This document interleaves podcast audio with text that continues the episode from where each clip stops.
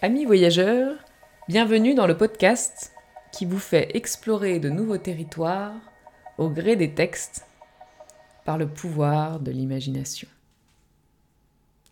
Si vous croyez qu'il est possible de s'embarquer dans une aventure les yeux fermés, tout simplement de chez soi, alors vous êtes au bon endroit.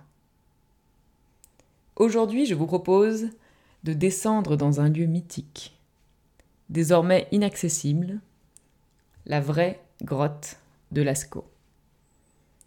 L'originelle, celle dont l'histoire remonte à la nuit des temps. En contrebande, nous allons nous infiltrer avec Paola, l'héroïne d'un monde à portée de main, le roman de Maëlys de Kerangal.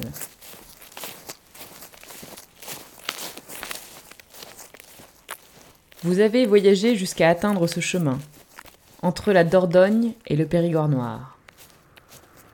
Vous voici désormais au point de rendez-vous, saisi par la chaleur des pierres. La voiture de Paola s'approche. C'est parti. Nous sommes désormais à bord et Paola nous explique qu'elle est dans la région depuis quelques mois mais la grotte lui semble toujours aussi mystérieuse. Elle connaît chaque dessin et a l'envie furieuse de partager avec nous ce qu'elle a découvert.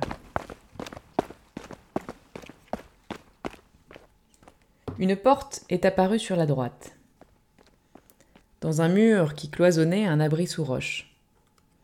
Et Paola a dit C'est là.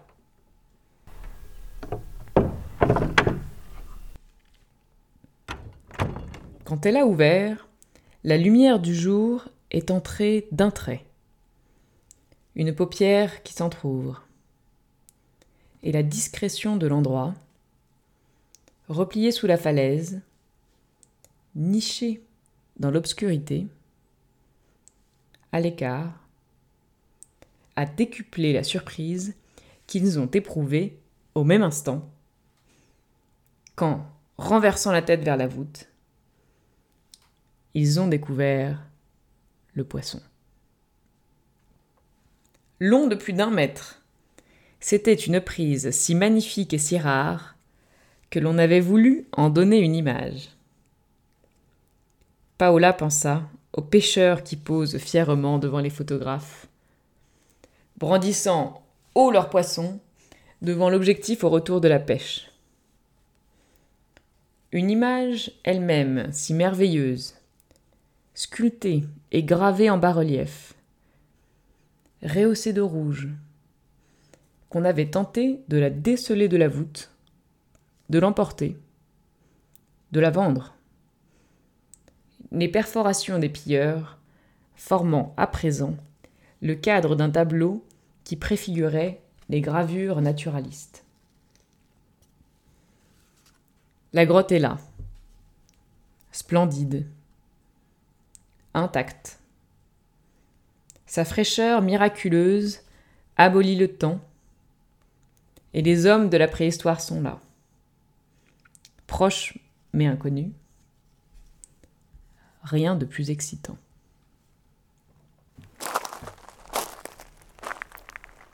Alors que Jonas emboîte le pas derrière Paola, nous restons là, silencieux. Ce poisson vieux de vingt mille ans nous étourdit. Il a quelque chose d'irréel. Nous levons les yeux et doucement balayons le poisson du regard, comme si nous touchions ses écailles. Au lieu d'être lisses et fines comme dans nos souvenirs, ici elles sont rugueuses, à même la roche de relief, façonnée par les lignes de la pierre, piquetée de cratères comme des ponctions qui nous rappellent que cette œuvre est vivante. L'humidité, qui est de plus en plus présente, lui a certes volé un peu d'éclat, Mais ces contours sont toujours là. En fait, ils permettent à ce poisson d'exister.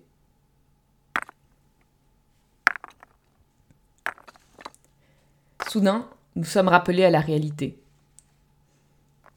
Nous retrouvons alors Paola, qui nous annonce que son métier est de reproduire ses peintures de l'ère quaternaire. Elle participe au chantier de reconstitution de la grotte avec une idée en tête. Lui offrir un surplus d'éternité. Nous mesurons alors qu'être ici est unique et fermons les yeux pour nous imprégner de ce lieu qui nous dépasse.